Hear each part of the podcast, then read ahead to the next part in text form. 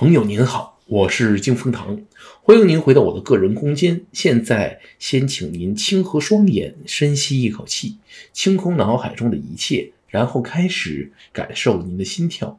最近呢，中国的复旦大学根据上议修改学校的章程，遭到学生抗议的事情，被各大媒体炒得火热。整个事件的缘由啊，是因为国家教育部要求各大学将学校坚持中国共产党的领导这样的内容加入到学校的章程里，以表对党中央的绝对忠心。但是我们这座拥有百年历史的著名高校啊，在执行上议的时候，居然自作主张将学校章程中原本拥有的一些敏感词汇也进行了删除或者修改。这些词汇包括思想自由、学术独立以及师生治学、民主管理。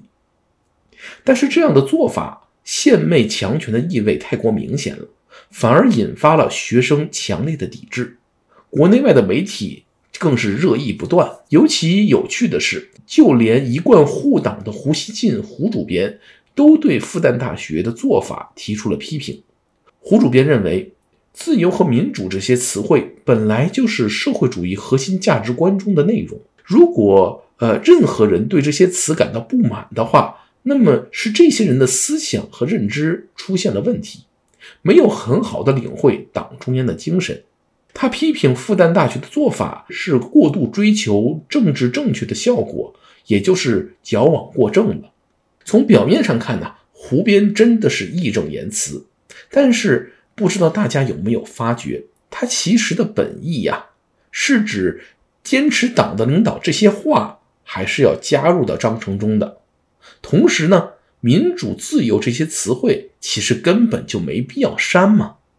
校方完全是多此一举，这里呀，就体现了胡斌和校方对于概念基本逻辑上的重大认知差异。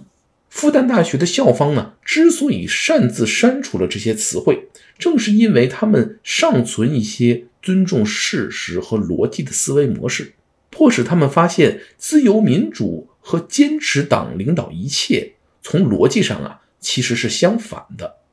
因为自由民主本意上就是要去掉绝对权威，而坚持党领导一切呢，则是树立绝对权威。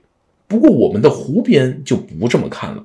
他呀，是把自由和民主给重新定义了，直接和党领导一切的核心价值观画了等号。这就相当于把好说成坏，善说成恶，黑说成白，最终让所有的人搞不清楚民主、自由和专制独裁到底有什么区别了。混乱的语言导致混乱的思维和人格，就是如此。